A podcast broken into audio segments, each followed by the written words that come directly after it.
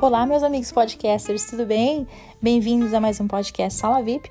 Aqui é Cintia Corsi. Ah, hoje esse podcast tem um gostinho muito especial para mim. Eu estou lançando ele no dia 11 de setembro, mais precisamente à meia-noite, porque é o aniversário do atentado terrorista às Torres Gêmeas. Ah, para quem não sabe, né, um pouquinho da minha história, eu moro nos Estados Unidos desde 2000 e eu sobrevivi ao ataque terrorista. Eu estava trabalhando a um bloco das Torres Gêmeas uh, quando aconteceu o atentado.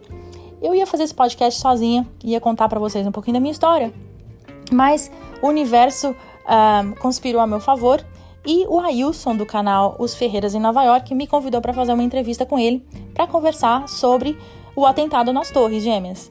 Então eu achei muito interessante a entrevista e eu pedi a permissão dele, com a permissão dele, eu resolvi colocar o áudio da entrevista aqui no podcast. Então hoje eu vou ser entrevistada. Eu espero que vocês curtam esse podcast e eu espero que vocês compartilhem o podcast. Vamos lá?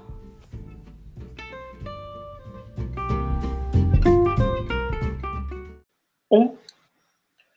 Olá, meus amigos do YouTube, tudo bem? Aqui é o Ailson do canal Ferreiras em Nova York.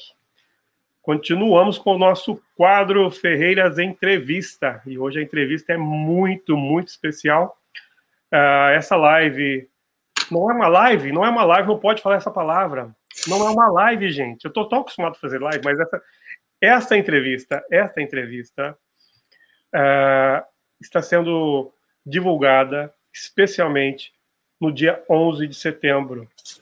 Hoje, então, hoje, 11 de setembro de 2020, nós estamos aqui entrevistando Cíntia Corse, que é uma brasileira que mora aqui em Westchester e vai contar a história dela para nós, gente. Boa noite, Cíntia. Olá! tudo bem? Tudo bem, Cíntia, graças a Deus, tudo bem. Então tá bom, só você mesmo para me convencer a fazer né, essa entrevista, né? Olha, é, antes de mais nada, né, introduzindo a, a Cíntia, a Cíntia, ela é gestora, né? Como que é a palavra quem tem um grupo no, no, no Facebook? Gestora, administradora, coordenadora, administradora, moderadora.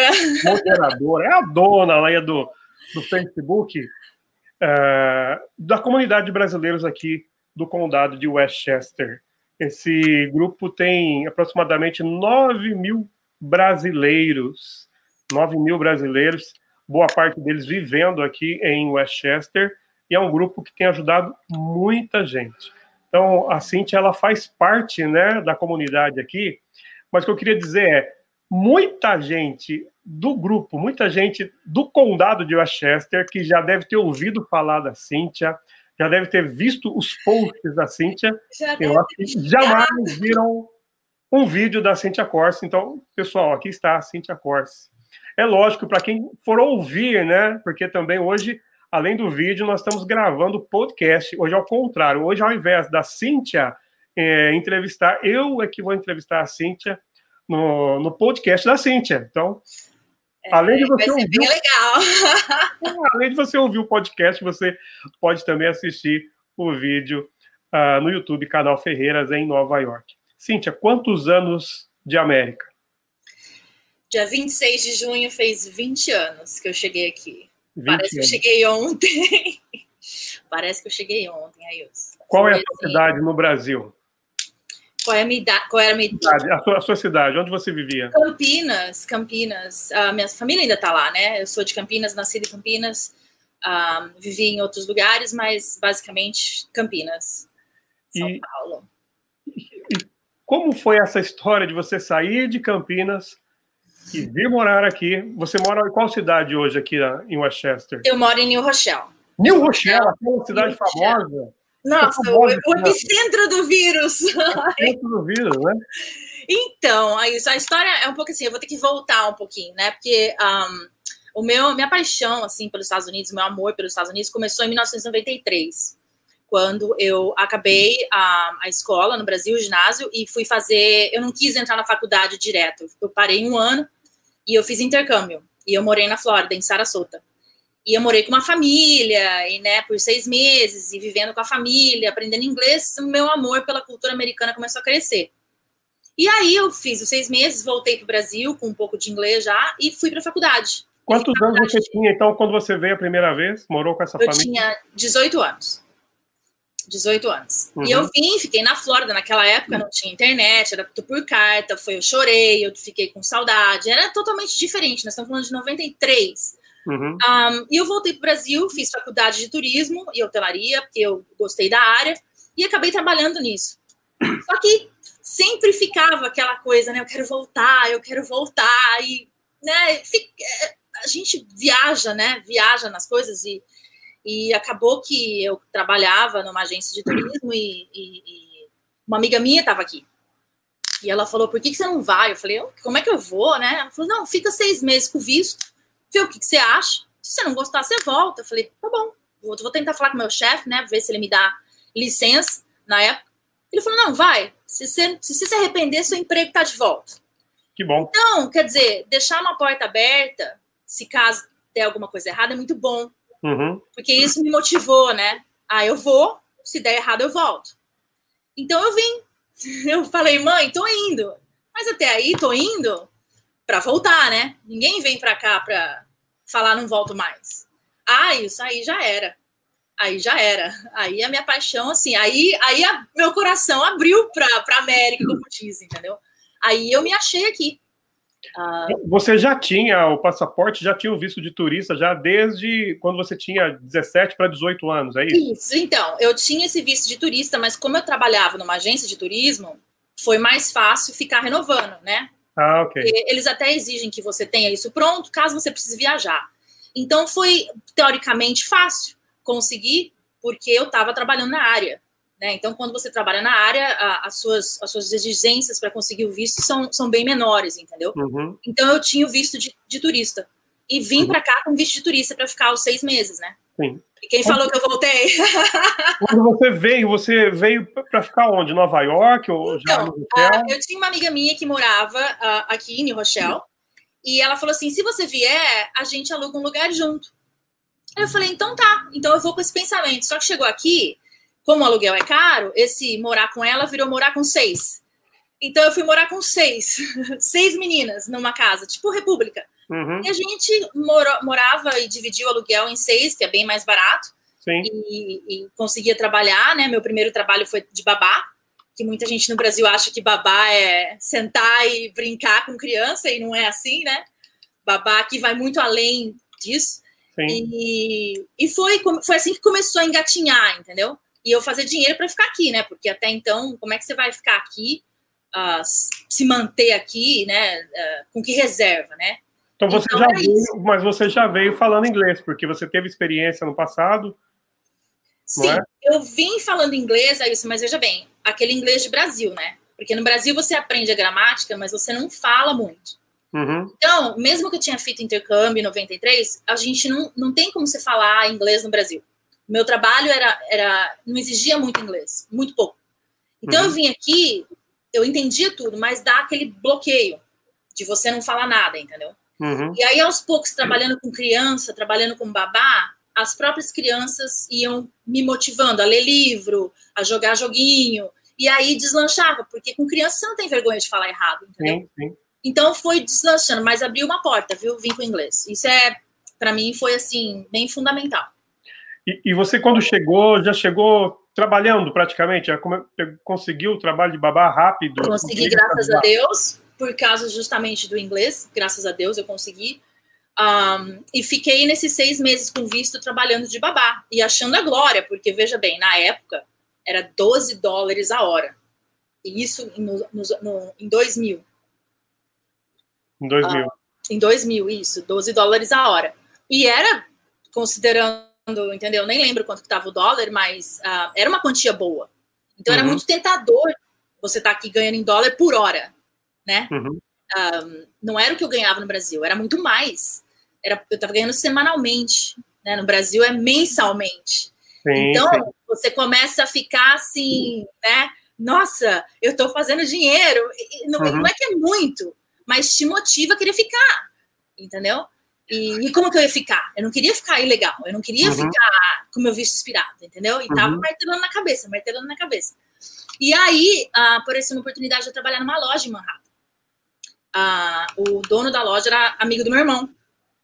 E meu irmão falou: Cíntia, ele tá precisando de uma moça que fale inglês e que fale português, porque ele é brasileiro. E ele viaja muito pro Brasil. E ele quer alguém que tome conta da loja. Mas que loja? Onde? Ah, lá em Manhattan. Uma loja do quê? Loja do quê? Ah, loja do quê? Então, era uma loja interessante. Um, eu vou dizer sapataria, mas não era sapataria. Porque no Brasil a gente fala sapataria, parece que faz sapato, engraxa sapato. Ele vendia sapato, ele engraxava sapato, ele fazia sapato, ele vendia produtos ortopédicos. Então, assim, era, era um, a gente chama de shoe shop, porque tinha uhum. tudo. E eu fui, eu fui. Eu fui, eu falei que legal. E ele falou: Nossa, se eu gostar de você, eu, eu posso fazer, transformar o seu visto num visto de trabalho, eu posso fazer o seu sponsorship. E eu fiquei super empolgada. Você estava aqui já há quanto tempo? Quantos meses? Quantos há meses? Seis meses. Seis meses. Seis meses, já estava embora. É, precisava ir embora. Exatamente, precisava ir embora. Ele falou: não, fica, fica que eu tomo conta de você, eu, eu, eu, eu tomo conta no sentido de eu, eu te patrocino, eu, uhum. eu dou entrada com seus papéis de trabalho. E eu falei, ok, é uma boa para mim, vou, vou, vou fazer isso. Eu tinha 25 na época, não tinha nada a perder, né? Afinal uhum. de contas, a porta lá estava aberta, lembra? No Brasil, se desse alguma coisa errada, eu ia voltar. E comecei a trabalhar em Manhattan, me sentindo a americana, indo para Manhattan de trem, junto com os americanos, acordando cedo, aquele esquema mesmo, correria, achando tudo lindo. Achando tudo lindo. E tava tudo lindo. tava tudo lindo. E fiquei assim, fiquei assim, indo. Comecei a trabalhar lá em junho, e julho, agosto, aí setembro. Antes de chegarmos em setembro, antes de chegar em setembro, eu tenho uma pergunta. Diga. Ah, você que é dessa geração, então, do ano 2000, né? Você chegou aqui há duas décadas atrás. Naquela época, porque tem gente que fala que sim, tem gente que. Eu não entendo isso até hoje. Se ganhava mais, o brasileiro, o imigrante aqui, ganhava mais do que se ganha hoje? Ah, Ou é não, o dinheiro que valia não. mais, alguma coisa assim? Não, não sei. O que acontece naquela época é o seguinte: naquela época você gastava menos. Os seus gastava gastos eram menores. Uhum. Hoje em dia, naquela época não tinha iPhone, não tinha iPad, não tinha Apple, MacBook, não tinha essas coisas acessíveis que você fica tentada a comprar. Então você trabalhava, ganhava 12 a hora, esses 12 a hora era para pagar o mínimo. Na época era, era aqueles telefones, como fala?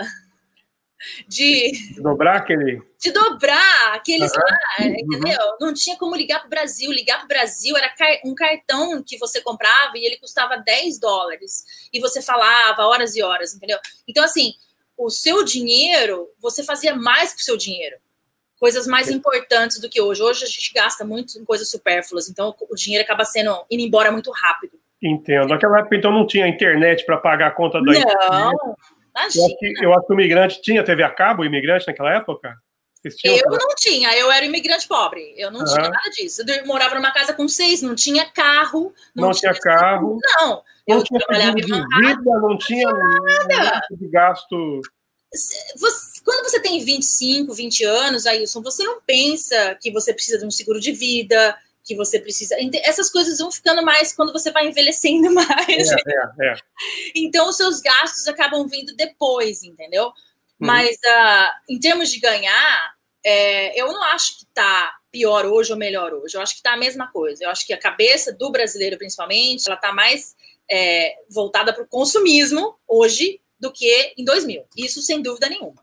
Tá, porque, então o pessoal, o pessoal que vinha há 20, 25 anos atrás, eles vinham com algo muito, era muito focado em fazer dinheiro. Eu, era, eu vi histórias de gente que passou era. anos comendo o miojo. Era. Né? Viveu aqui 10 anos, nunca pisou lá na, na Times Square. É, sempre foi focado em guardar dinheiro. Eu conheci pessoas assim no Brasil que viveram aqui por 5, 8 anos, voltaram com dinheiro para o Brasil e começaram um negócio. Infelizmente, em dois, três anos, o negócio quebrou. A pessoa voltou com dinheiro, mas não voltou com a experiência, não teve. Ele veio aqui e buscou só dinheiro, essa é a verdade. Sim, sim. Mas então, aí vem naquela história, né? Eu, apesar de vir aqui também, o dinheiro é tentador, porque eu ganhava mais e porque é, o dólar em relação ao real era maior. A minha intenção, propriamente dita, não foi vir aqui para fazer dinheiro, foi para ficar, na verdade, para escolher esse país como o meu país. Uh, eu queria trocar de país, vamos dizer assim. Eu não me sentia segura no Brasil, eu não me sentia que eu tava. Eu queria sair debaixo das asas da minha mãe, entendeu? Então eu não podia fazer isso lá, né? Porque lá ninguém sai para se aventurar, né? É perigoso. Então aqui eu me senti mais segura, entendeu? Então, financeiramente, uh, ah, para mim, eu não estava pensando nessa parte. Deveria, né? Deveria. Se tivesse, talvez hoje seria milionário. Mas, uh, mas eu não estava pensando muito nessa parte ainda, entendeu? Eu estava mais pensando no, deixa eu crescer, deixa eu aprender inglês. Eu morava numa casa com seis. Hoje em dia, você tá doido que eu moro com seis? não, não, não, não, não. Mas me, me diga, você, você aqui, então, voltando no tempo, você chegando aqui, vivendo na casa com seis, primeiro trabalhando com babá e depois trabalhando lá na loja. Em algum momento, antes da loja, por exemplo, algum, você tinha uma esperança que você poderia ficar legal aqui? Ou, ou você estava naquela dúvida, ah, eu vou, vou voltar, não, não, vou voltar, eu vou arriscar?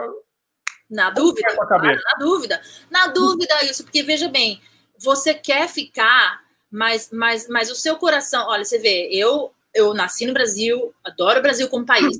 Tá, meu coração tá lá, mas ao mesmo tempo, é, eu penso nas coisas ruins. Eu fui assaltada, entendeu? A minha casa foi assaltada, é, já, sabe, aconteceram várias coisas. Então, você começa a pensar assim: eu quero ficar aqui, mas eu não quero ficar é, de forma errada, ilegalmente. Eu quero dar um jeito, né? Eu, eu quero, assim, pedir a Deus que abra um caminho, que abra uma porta. E também eu tinha 25, eu não queria casar. Eu não queria casar. Eu tinha 25. Eu falei, não vou casar. então tinha essa também, entendeu? Ah, sempre assim, no, na cabeça da gente pensa, entendeu? Assim, eu, eu quero ficar, uh, mas eu quero ficar da forma correta, entendeu? Uhum. E quando esse, esse, esse, esse rapaz falou para mim, eu, eu, eu, te, eu te ajudo a ficar aqui, eu te, eu te assino os papéis. Eu, então foi assim, foi uma porta que abriu que eu não tinha.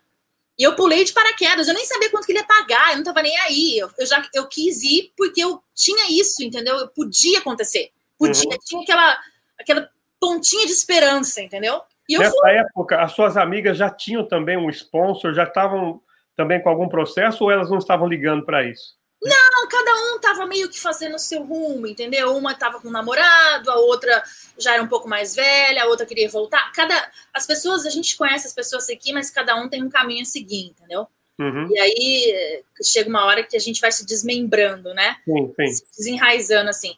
Então acho que cada um seguiu o seu caminho da forma que, que escolheu, mas eu sempre acredito que é, para quem é bom as portas abrem, né? As pessoas, as coisas vão aparecer, vão é como se fosse assim, o universo trabalha a seu favor, entendeu?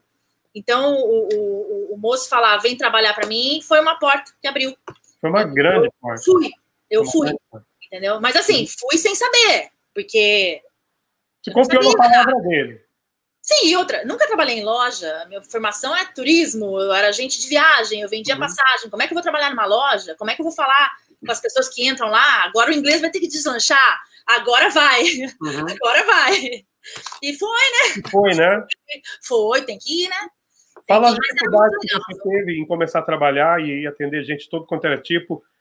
Olha, muito legal isso, viu? Isso é muito legal.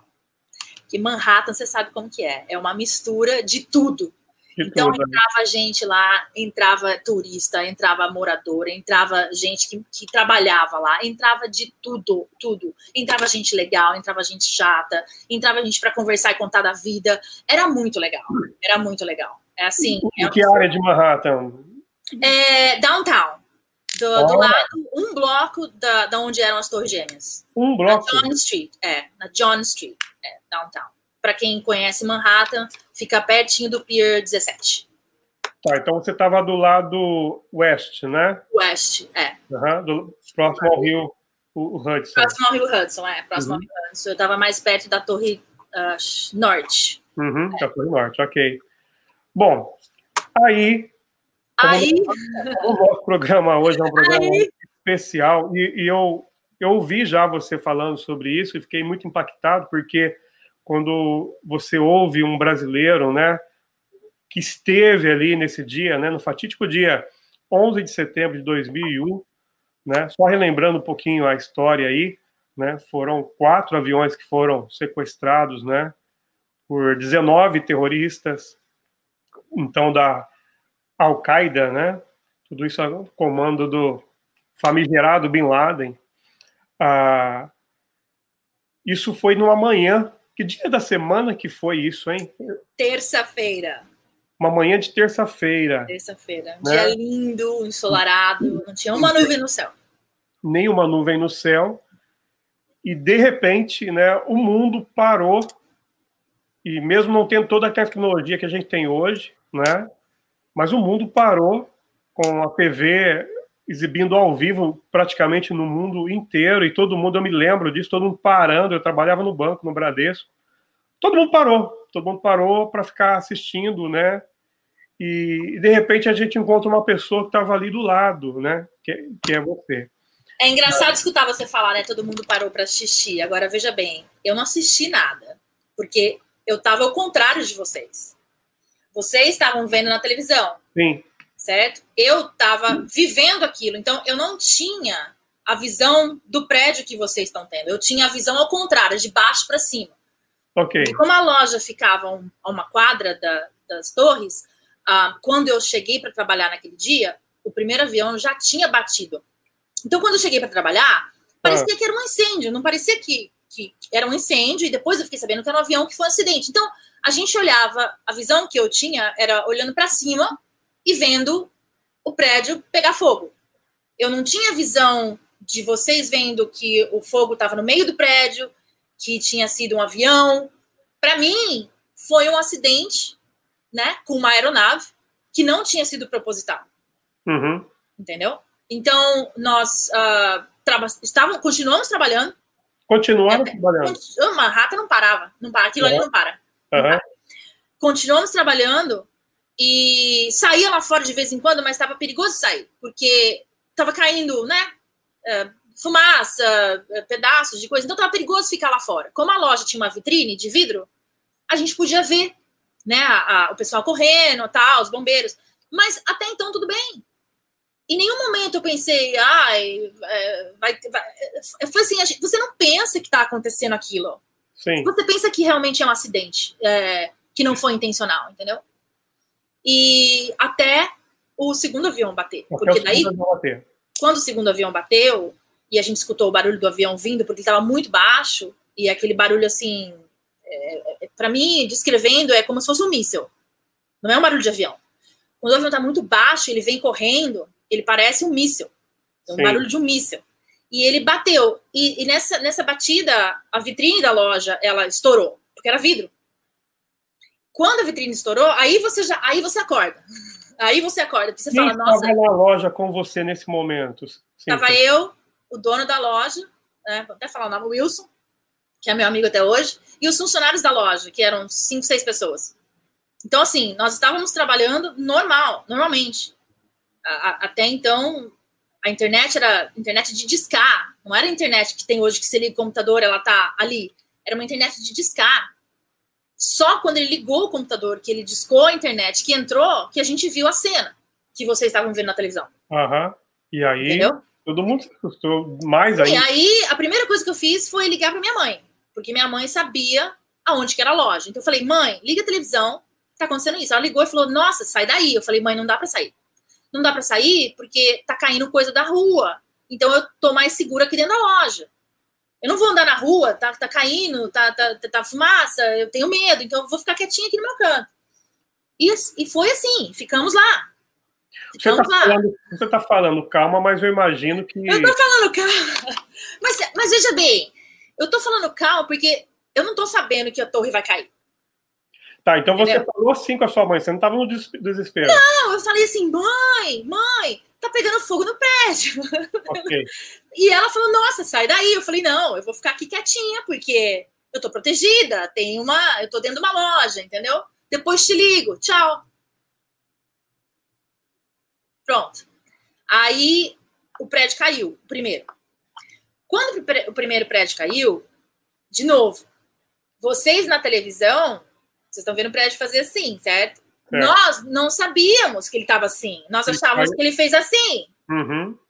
Então, quando, quando o prédio caiu e a gente escutou o barulho e a gente ficou. Aquela poeira entrou dentro da loja, porque o vidro não tinha mais vidro, então a gente ficou todo empoeirado.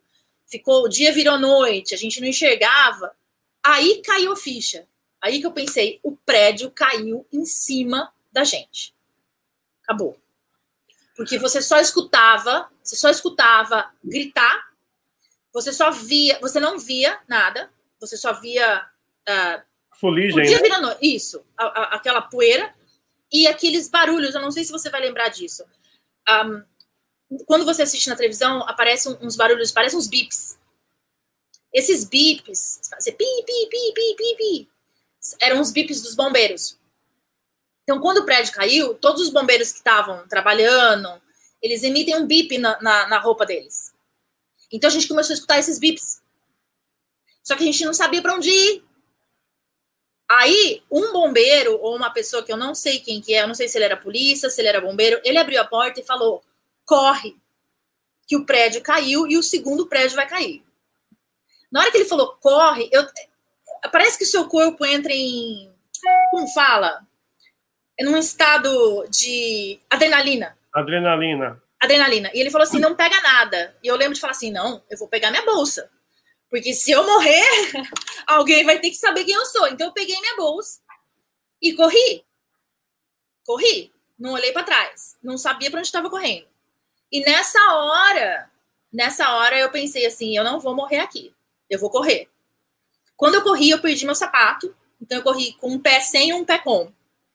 E, vo e você foi sozinha? Cada um de vocês foi para um lado ou o grupo? Foi. Aí ele falou assim, ele falou assim para mim, corre para água. Ele só falou isso, corre para água. Só que você não tá vendo a água, porque você não tava, eu não tava enxergando. Eu, aquele negócio, aquele pó entrou no meu olho. Então eu não conseguia enxergar. Então ele falou assim: corre para água. Eu só corri um, seguindo todo mundo. Por fim, eu cheguei no Pier 17. O Pier, quando eu cheguei no Pier 17, tinha um monte de barquinho tirando o pessoal da ilha. Para quem está no Brasil e, e, não sabe muito bem né, sobre o Pier, e, o Pier 17 é, o, é, é, é onde tem ali a, o Rio Hudson e, se, e faz a divisa, né? O Rio Hudson do outro lado você enxerga já o estado de New Jersey. Exatamente. Né? Então, no dia, tá... Em dias normais, né? Em dias normais, esse pier é usado para diversão, tem restaurante, tem uns barquinhos que saem, vão fazer passeio, que chamam os famosos ferries, né? Uhum. Então, quando, nesse dia, no 11 de setembro, todos os ferries estavam tirando as pessoas da ilha. Entendeu? Então, o que, que eles queriam? Eles queriam evacuar a ilha, entendeu? Porque, porque ah, os túneis foram fechados, né? Os dois túneis foram fechados, né? Túnel foi fechado, a estrada foi fechada, é, não tinha metrô, não tinha o, o, o trem para vir para Westchester. E eu lembro de falar para o moço, mas eu, não, eu quero ir embora para Westchester. Ele falou assim: você não tem como chegar a Westchester, você tem que ir para esse lado. Então eles direcionaram todo mundo para sair da ilha. Não sei se você vai lembrar disso. Teve gente que correu, passou, atravessou a ponte do Brooklyn. Eu lembro que essa cena apareceu um monte de gente andando, atravessando a ponte do Brooklyn. Eu lembro. Tiveram umas pessoas que passaram por essa ponte e eu entrei nesse ferry, nessa, nesse barquinho. Uhum. E fui, eu fui, chorando. Essa altura, você já tinha perdido as suas colegas de trabalho, seu patrão? Tudo espalhado, tudo espalhado. Eu tava sozinha. Eu tava sozinha. Eu sozinha. Segurando assim, minha bolsa, com um sapato só.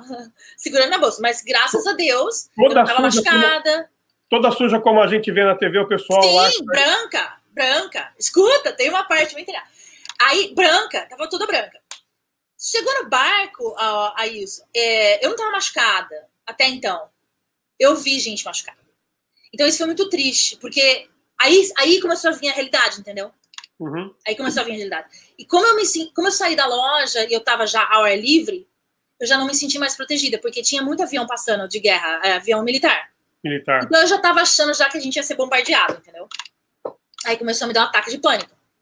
Quando eu entrei no barco, indo para New Jersey, eu vi o segundo prédio cair do barco. Então, daí eu vi o prédio caindo.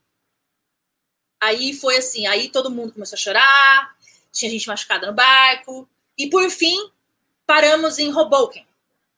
Uhum. E Já eu não sabia, New Jersey. Só que veja bem, eu estava aqui há seis meses, eu não sabia onde que era Hoboken. Eu não sabia o que, que era Hoboken, aonde eu estava, que lugar que eu estava. Eu só falava assim: eu não moro aqui, eu moro em Westchester. Eu não moro aqui, eu moro em Westchester. Eu quero voltar para New Rochelle, eu quero voltar para New Rochelle. E o cara falava assim: mas minha senhora, é aqui que você vai ficar. Chegando em Hoboken, e é isso assim, é uma coisa assim bem como fala, isso é coisa que americano, assim, parece que eles não estavam preparados para o 11 de setembro, mas estavam preparados para uma emergência. Eu desci lá, fazia uma meia hora que, o, que o avião tinha batido. Já tinha, aí isso assim, tendas de emergência atendendo as pessoas. Aquilo foi impressionante, impressionante. Como o americano ele está preparado para emergência. Eu não digo o ataque, mas sim emergência. Emergência. Ele já tinha as tendas de medicamento, ele já tinha tenda que. Eles estavam já assim, fazendo uma triagem das pessoas. Você tá machucado, você não tá, você tá psicologicamente abalado, você tá sem roupa, você. Foi assim, impressionante o que eles estavam fazendo. As pessoas. E um tempo e aí, recorde, porque. Sim! É, é, eu falei, como é que pode uma Eu acabei de sair de lá, como é que já tem essas tendas tudo armada? Foi questão assim de minutos, 30 minutos você já via aquela parafernália, entendeu? Cruz Vermelha, FEMA, todas essas coisas de desastre, tava já tudo lá. E aí eles vêm para falar com você, você tá bem, você não tá bem, você tá machucado, e eles te dão um crachá. É uma, um crachá de triagem com um número, teu nome, e eles assinalam se eu tô bem, se eu tô mal, se eu tô tem uma palavra, disease, né? Que às vezes eles uhum. acham que as pessoas estão mortas, eles assinalam e põem um, e põem um crachá e deixa lá. Um, e o branco, Aí eles falaram assim: olha, um, isso que tem no seu corpo, nós não sabemos o que, que é. Pode ser uh, arma química. Então você vai ter que ser, é, como fala? Higienizado. Tomar um banho de mangueira. Não acredito. Eles colocaram, é, eles colocaram todo mundo que estava no barco antes de sair, antes de sair para a calçada, eles passaram a gente numa, numa mangueira para tirar aquilo lá. Que veja bem, a gente, eles achavam que era arma química, Abestos é uma coisa que tem nessas construções que é cancerígeno. Abesto é, se em português. Eu não sei como chama é, em português. É uma coisa que tem em construção, né? É. Que eles usam para fazer. É, é Cianto, ah, eu vou lembrar a palavra. Amianto. Amianto, amianto. Isso, e amianto, é ele, né, ele é super cancerígeno. Uhum. Super cancerígeno. E aquilo lá estava no nosso corpo. Então uhum. a gente teve que passar por esse, vamos dizer assim, esse banho de esguicho, de mangueira de bombeiro mesmo, tirando tudo aquilo. Aí, aí, pronto. Aí eu comecei a chorar. Aí eu me senti, é, assim, realmente, tipo, um animal ali, né? Assim, encurralado num canto, né? Acho que não só você, acho que o grupo todo devia estar todo. Não, o que, que, é isso? Eu tô molhada, ensopada em outro país. Cadê? Para onde que eu vou? Que língua que eu falo? Uh, aí, onde, aí, eu, aí eu fiquei em pânico. Aí eu fiquei em pânico. Uhum. E aí eu escuto meu nome. Eu escuto meu nome, eu olho para o lado, é meu chefe. Eu falei, aonde você estava? Ele falou, peguei o barco depois de você. Eu estava num barco depois do seu. E eu encontrei com ele, e aí a gente ficou junto. Ele acabou ligando para a esposa, e a esposa chegou depois de horas e horas para nos buscar. E acabou que eu cheguei na minha casa naquele dia, 10 horas da noite. Uh, e que eu fui ligar para minha mãe e falar, mãe, tô viva. Mas até então minha mãe achou que eu estivesse morta já. Meu Deus, imagina que a sua família. Não, já já tava já, é, já já. Porque ela sabia que era próximo, entendeu? Ela sabia que era próximo. Uhum. Então, a, então foi isso. E aí a gente voltou para casa, eu voltei para casa, mas assim, é isso. A gente, é, o trauma é muito grande, entendeu? Uhum. É, dois, três, quatro, cinco dias sem dormir, porque você escuta barulho de avião e você acha que é aquilo lá vai uma bomba, você lembra do cheiro, você lembra, você vê as cenas, entendeu? Aí começa, aí você começa a falar, aí você pesa, aí pesa, uhum. aí aquilo pesa, entendeu? Quanto ah, tempo, quanto tempo isso, vamos dizer, ainda machucou você psicologicamente? Quanto tempo demora isso? Até hoje.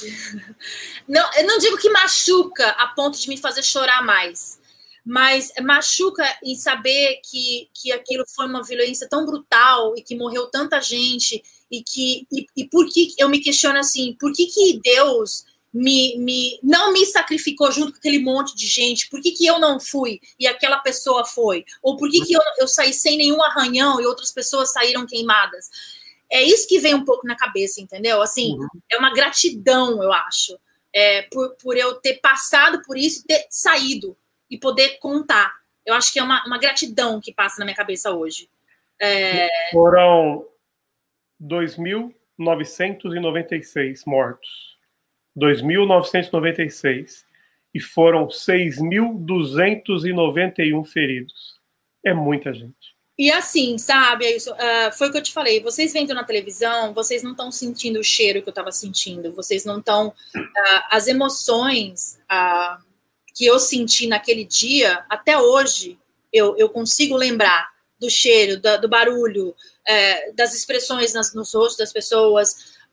e teve gente que falava comigo e falava assim para mim: Você não lembra que aconteceu isso em 1993? Porque parece que teve um atentado em 1993 que foi bem. Uh, foi uma bomba que foi, foi, foi no, no, no, na garagem, mas foi bem é, ameno comparado com esse. Uhum. Eu era pequena, eu não, lembro, eu não lembro, entendeu? Então, assim, as pessoas comparando uh, as coisas, entendeu? Uhum. E, e, depois a gente teve que voltar lá para fazer, para limpar a loja. Pra, a loja ficou destruída. Quanto tempo depois? Depois de três semanas, eles autorizaram a gente a poder voltar para fazer uma limpeza geral. Mas, uh, mas não foi fácil, não. Porque a gente, a gente achou, a gente achava as coisas, a gente achava telefone. Olha, o que a gente achou de telefone, de bip, na época tinha bip, é papel, é, como fala, briefcase, que é maleta de trabalho, maleta sapato. Trabalho. Graças a Deus não chamamos nada, né, assim, é, grave uh, de, em termos de pessoas e de corpos, mas a gente achou muito objeto dentro da loja. Um, ah, e eu até tenho um aqui para te mostrar, se você me permitir. Quero, é. a, gente entrou, a gente entrou na loja, tinha muito papel, papel voando, né? E eu lembro que eu peguei um papel na minha mão e, e eu olhei esse papel e eu falei assim: Meu Deus do céu, isso veio. Olha isso daqui. Você consegue ler? Olha o andar que saiu esse papel. Eu não consigo, eu não, não consigo enxergar. Mais perto, vamos lá, flor. Põe mais do lado, dá para ver a palavra flor, mas 101. Centésimo primeiro andar. olha esse papel. Não, eu vou, te, eu vou até tirar. Centésimo primeiro. Você tá vendo que tá queimado? Sim. Aí eu falei assim, eu vou guardar. Aí tem um nome aqui, certo? Tem o nome de uma pessoa, tem o nome da empresa e tem o nome de uma pessoa. Eu falei assim, eu vou guardar e eu vou tentar localizar essa pessoa. Uhum. Mas eu tentei achar essa. Isso aqui é um fax, na verdade é um fax. Eu acho que caiu de algum, algum uh, escritório lá de cima. Uhum. E a gente abriu a porta e ele estava no chão e eu peguei. E eu tenho até hoje, eu guardei comigo, entendeu? Porque é, eu não digo que é uma lembrança, porque eu acho que a gente não tira a lembrança de uma tragédia, mas é uma coisa que não vai me fazer esquecer, entendeu? Uhum. Então eu, eu guardei isso e tenho até hoje um, desse dia que a gente começou, o primeiro dia que a gente foi abrir a loja para fazer a limpeza, entendeu? Porque não foi fácil para lá, sabe, Ailson? Assim, um, ficou muito triste o local depois. Imagino. Uh, ficou muito assim sombrio, ficou muito uh, é, as pessoas ficaram revoltadas, as pessoas ficaram uh, algumas pessoas ficaram até mais assim, como se diz, solidárias, então, assim, as emoções, né? Uma montanha russa de emoções. Uhum. Um, e, e, a gente limpando a loja, entendeu? E, e, e, cheiro de fumaça misturado com cheiro de restaurante de comida que ficou lá, porque ninguém foi lá. Ficou aquilo ali ficou fechado há muito tempo. Então você imagina, tinha cheiro de restaurante de comida que as pessoas, né, dos refrigeradores que estavam desligados. Então aquilo assim é uma bagunça. Um, foi assim, foi a parte de limpeza foi traumatizante um pouco, entendeu? Um, e depois, é claro, nada foi como era antes, né? Porque fechou, a, as torres caíram, a, os clientes, a maioria eram de lá, né? o business ficou assim, caiu demais. Caiu. Infelizmente, ele teve que fechar a loja e declarar falência. Isso depois de uns três anos, entendeu? E Aí eu tive que, né, porque eu estava esperando contar com o visto, eu peguei um advogado e, e, e, falei, bom, você consegue me ajudar com isso?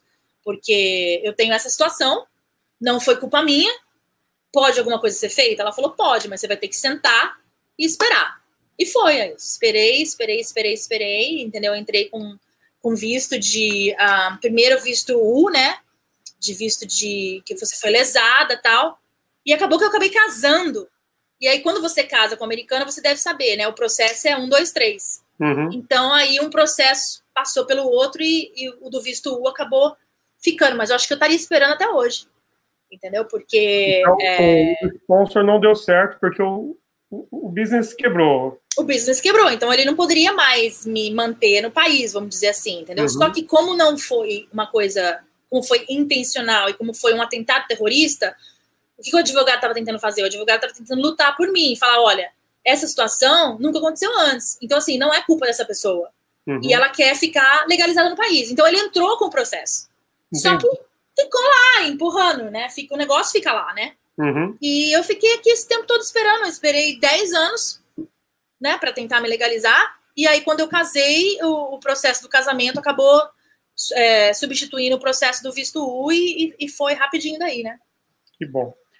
É, eu Mas teria uma conversa de uma hora e olha para você ver como que o tempo voa. assim, ó, eu tô falando, mas assim, tem muita tem muito detalhe que eu tô pulando, tem muita coisa que, entendeu? Porque assim, é, é, são detalhes que se eu ficar falando assim, tudo, tudo, tudo, vai ficar três horas falando, mas é, no geral, entendeu? No geral, ah, eu sou muito, eu sou muito grata ah, de estar aqui. Parece que tinham 30 brasileiros trabalhando lá no dia.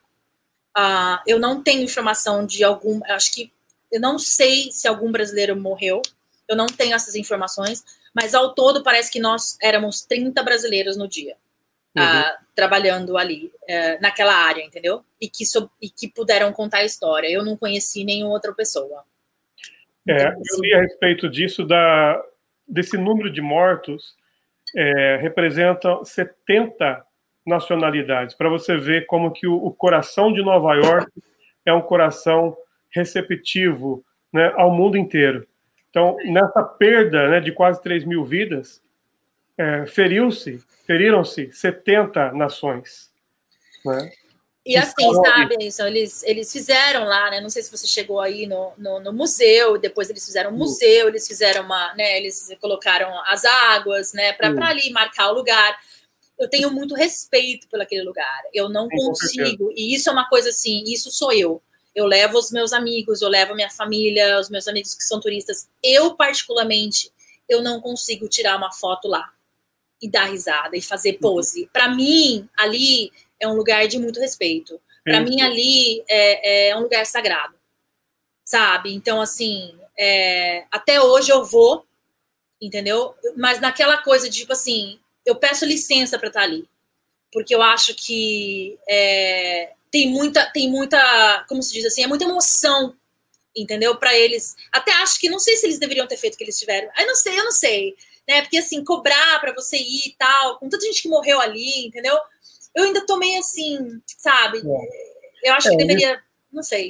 É, eles cobram para o museu, né? Mas se você É. quiser ir lá ver a- o memorial, né? É, então assim, eu tenho, eu tenho respeito muito grande por aquele, aquele lugar e toda vez que eu vou, eu, eu, eu paro, eu fico ali uns cinco minutinhos só pensando, entendeu? Porque é, é chocante, é louco você pensar assim, eu sobrevivi um ataque terrorista, entendeu? Quantas pessoas podem falar um negócio desse? É a mesma coisa você falar, eu sobrevivi a um acidente de avião, entendeu? Assim, Uhum. é, é uma coisa muito rara e, e me faz até sentir especial, mas não especial de querer chamar atenção, especial por eu ter sido é, protegida, entendeu? Protegida. E, e- entendeu? É isso. E Você- aumentar você- minha, minha fé até, entendeu? A fé que não tinha, apareceu. Então você pensa que o fato de você ter atravessado essa situação de uma forma é, especial te con- contribuiu para você ser uma pessoa melhor? Ah, com certeza, com certeza, com certeza. E a prova disso é que eu criei, eu, eu fiquei motivada a ajudar os brasileiros que moram aqui, porque eu não tive a ajuda necessária. Ah, o consulado fechou, o consulado ficava lá na, ép- na hora, no dia, fechou. Onde que eu ia correr? Não tinha, não, eu não tinha como pedir ajuda. Então, eu me motivei a criar uma comunidade onde eu pudesse, pelo menos, unir os brasileiros que estão aqui na minha região, caso aconteça alguma coisa, ter onde correr, entendeu? Porque eu acho que falta, falta, apesar do consulado existir no- em Nova York, ainda falta uma coisa mais específica. Porque Sim. muita coisa o consulado não pode fazer, entendeu? Assim, é, é- é- é muito é muita coisa acontecendo para a comunidade, para um órgão só tentar resolver tudo, entendeu? Ah. Bom, bom, pessoal, você que está no Brasil, você está tá pensando que comunidade é essa? Eu quero participar, né? Queria ter uma curiosidade. Essa comunidade que, que a Cíntia criou no Facebook, ela é uma comunidade de brasileiros que estão vivendo aqui em território americano, especialmente aqui no condado de Westchester. Condado é a, é a união de várias cidades aqui, né? Uh, começando das cidades aqui que estão fazendo são, fazem a divisa aqui com a cidade de Nova York, no caso de Yonkers, Mount Vernon, que é a minha cidade, e vai subindo, né? Então, são, isso é para brasileiro que está aqui. Né? Se você está no Brasil, aguenta, aguenta. Não, é engraçado, né? A comunidade começou em 2005, né? Com 30 pessoas. E no falecido Orkut. Não sei se você lembra do Orkut. Eu, Começou lá. Eu vivi para para ver o começo do, do, do Orkut. Só que era aquela bagunça. Aí eu falei, não, Orkut não. Aí o Facebook cresceu muito aqui nos Estados Unidos, né? Em 2010, 2007. Eu joguei. Antes no Brasil, eu, eu, lembro disso, né? Lá no Brasil, é, eu acho que eu conheci alguns americanos que falavam de Facebook. Eu falei, o que, que é isso? O negócio é Orkut. Quando eu coloquei, quando eu, quando eu transferi o grupo do Orkut para o Facebook, aí abriu o leque. Porque daí pegou todos os brasileiros que moravam aqui na região, entendeu? Okay. O que era a minha intenção? De conseguir colocar todo mundo junto, certo? Num local que a gente pudesse informar não só o que está o que tá comendo, quem está comendo o que de bom aonde, qual que é o melhor restaurante, mas onde, onde você mora, o que, que é, onde tem a igreja tal, onde é um grupo de referência, entendeu? Um grupo de referência. Mas também eu quero aqui salientar que é um grupo de ajuda comunitária, né? Porque já, eu já vi, nesse tempo que eu estou aqui, cinco anos, várias vezes o grupo se mobilizando várias vezes o grupo se mobilizando para alcançar, para abençoar alguém, ah, né? Isso e, várias e Isso para mim é, é essa parte da, da, do 11 de setembro que eu acho que eu trouxe comigo, sabe, Wilson? Eu, eu, essa parte de ajudar, eu fui ajudada demais por esse país. Uh, e eu digo, e quando eu digo que eu falo que eu fui ajudada, você vê, eu estava no visto, eu não era legalizada, eu era uma, vamos dizer assim, eu era uma cidadã do Brasil qualquer, eu era eu fui ajudada, a Cruz Vermelha me ajudou, eu não fui negada ajuda. Então, eu ajudando o meu povo, a minha comunidade, é uma forma de eu agradecer. Eu, eu queria fazer mais, né? Mas não dá. Mas, assim, é muito gratificante internamente saber que pessoas estão sendo ajudadas por causa desse grupo, entendeu? Uhum. Que eu criei, assim, uh, que eu não sabia que ia crescer tanto do jeito que cresceu, entendeu? E continua crescendo, né? É, e, e, pelo que eu conheço, é, pelo menos é o único grupo que eu conheço que ele é um grupo clean, né?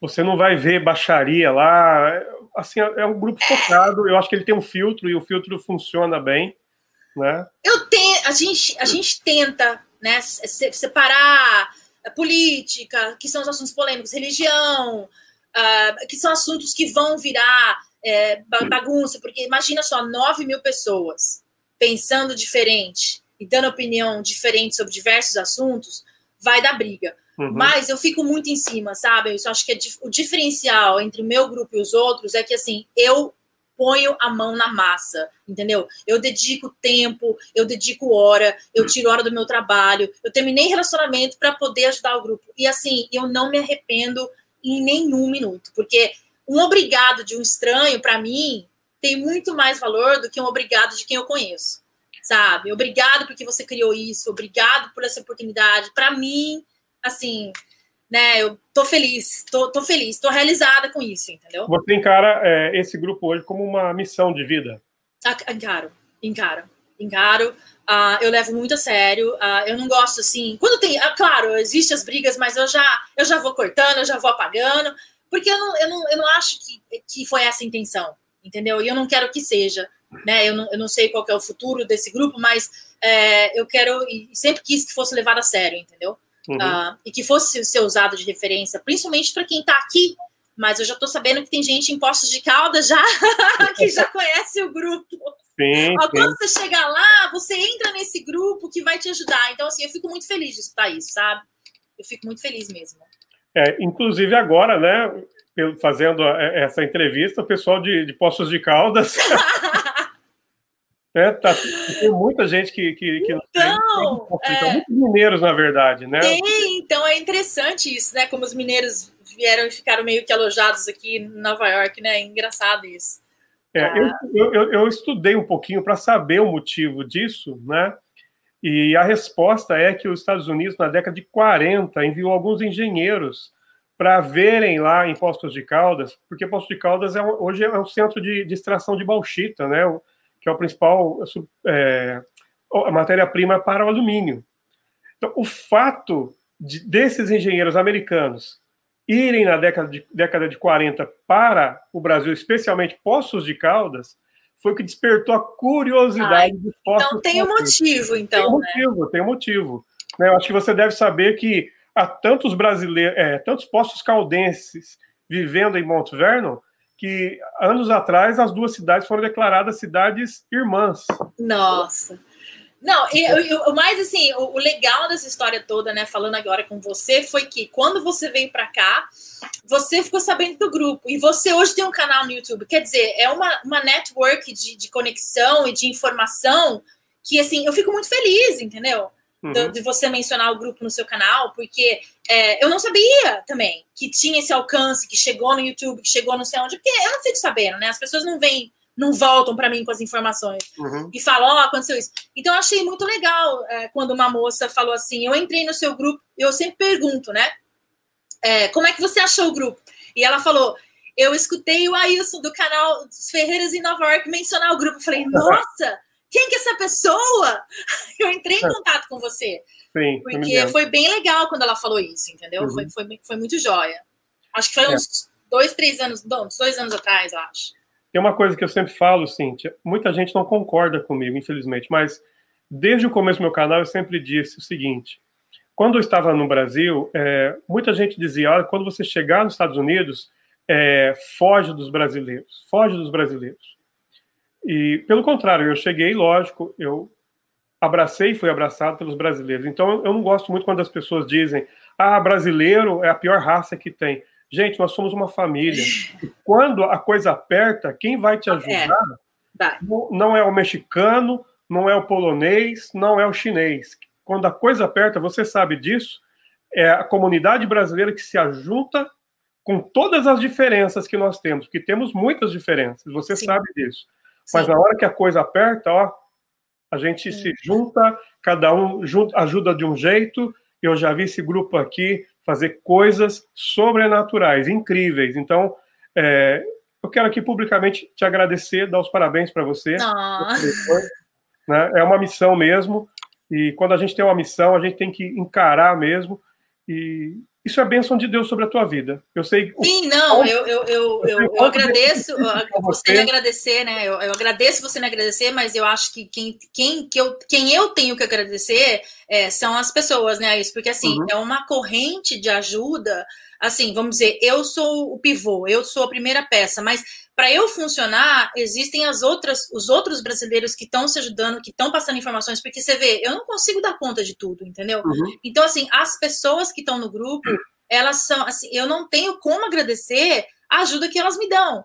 Porque às vezes a pessoa faz uma pergunta e eu estou trabalhando, eu estou dirigindo, eu não posso responder. Se não são as pessoas para responder, aquilo ali vai ficar sem resposta, entendeu? Uhum, então, assim, uhum. para mim, a participação das pessoas é uma benção entendeu? Porque as pessoas podiam deixar Deus dará, entendeu? E aí, como é que vai ficar? Mas não, as pessoas participam, as pessoas estão, é, são engajadoras, elas estão conversando, então eu sei que elas estão ali, apesar de ter umas que não querem participar, tá todo mundo acompanhando, então isso me faz muito bem, saber que tá vingando, vamos dizer assim, entendeu? Uhum. E vingue por muito mais tempo. Nós vamos terminando por aqui, mas eu não posso terminar sem antes dizer o seguinte, a Cintia Corse, ela tem um podcast, tem o um podcast. Tem o podcast. Ela, ela tem jeito para pessoas que trabalham no rádio, né? Uma rádio. então, o podcast da Cintia é muito bacana porque ela entrevista as pessoas aqui, né? Que tem uma história. Todo mundo tem uma história, lógico, né? mas é as pessoas que querem compartilhar uma história e a história acaba abençoando a vida de outras pessoas. Então, nós vamos deixar o link aqui do podcast que é Brasilians em Westchester, né? Brasilians em Westchester, do podcast. E o nome do podcast é Sala VIP.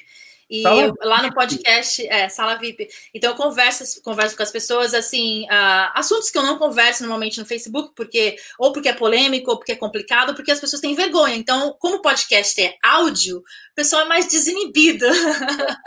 Inclusive, aí os fãs do meu parceiro, Pastor Edson, os fãs do Pastor Edson, que são muitos, o pastor Edson falou comigo no podcast. Tem uma entrevista com o pastor Edson, você pode ir lá e ouvir. Tem, tem, tem, muito legal. Muito especial, a informação especial é que nós estamos, nós não, né? Eu digo nós é porque eu estou falando a respeito do Alexandre, que é o nosso produtor aqui do nosso canal, que agora vai produzir também o canal da Cintia Corte.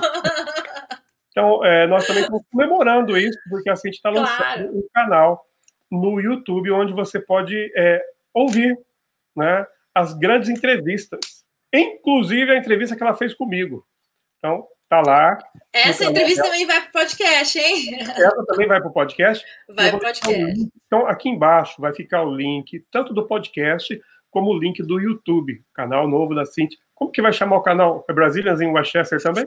Não sei ainda, viu? Não sei ainda. Acho que eu, acho que eu vou ter que manter, né, para o pessoal poder achar, Isso, né? Mas tá é, não, não, não cheguei nesse, nesse nome. Mas eu acho que a gente vai manter o nome, sim, para o pessoal achar e conectar tudo, né? Link aqui embaixo na descrição, você já só clicar, você já entra e se inscreva, se inscreva. Estou recomendando, então, você.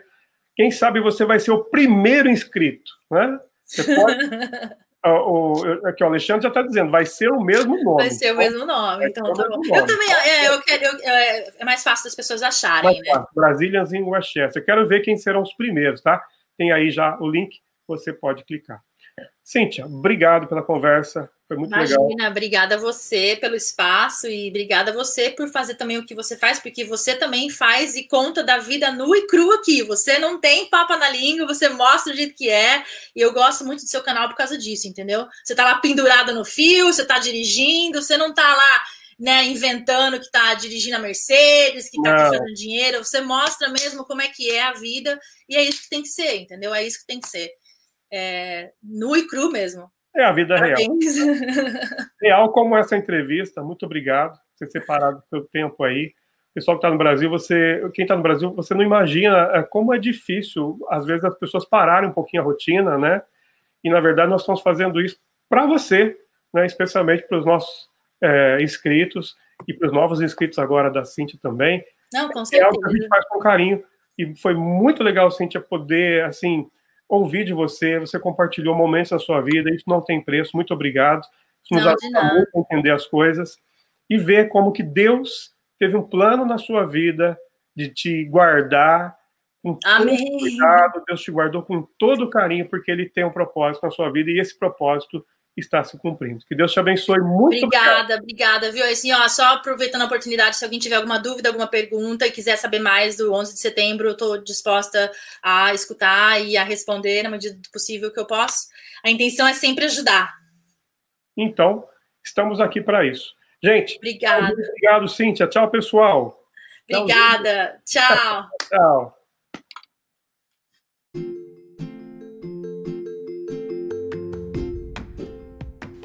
Oi, pessoal, estou interrompendo um pouquinho esse podcast para falar para vocês da brainstormbr.com.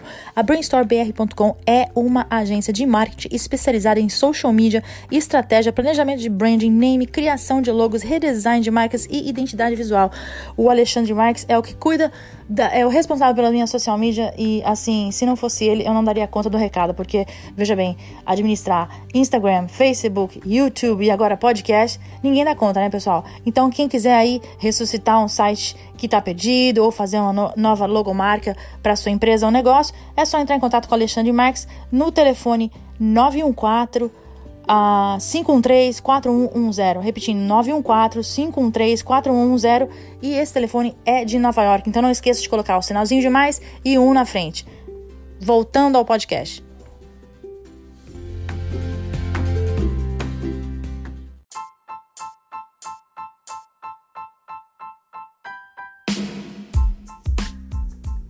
Se você gostou desse episódio do Sala VIP de hoje, compartilhe nas suas redes sociais para pergunta, informações e se você deseja conversar comigo ou até mesmo anunciar, envie um e-mail para brzинws@gmail.com.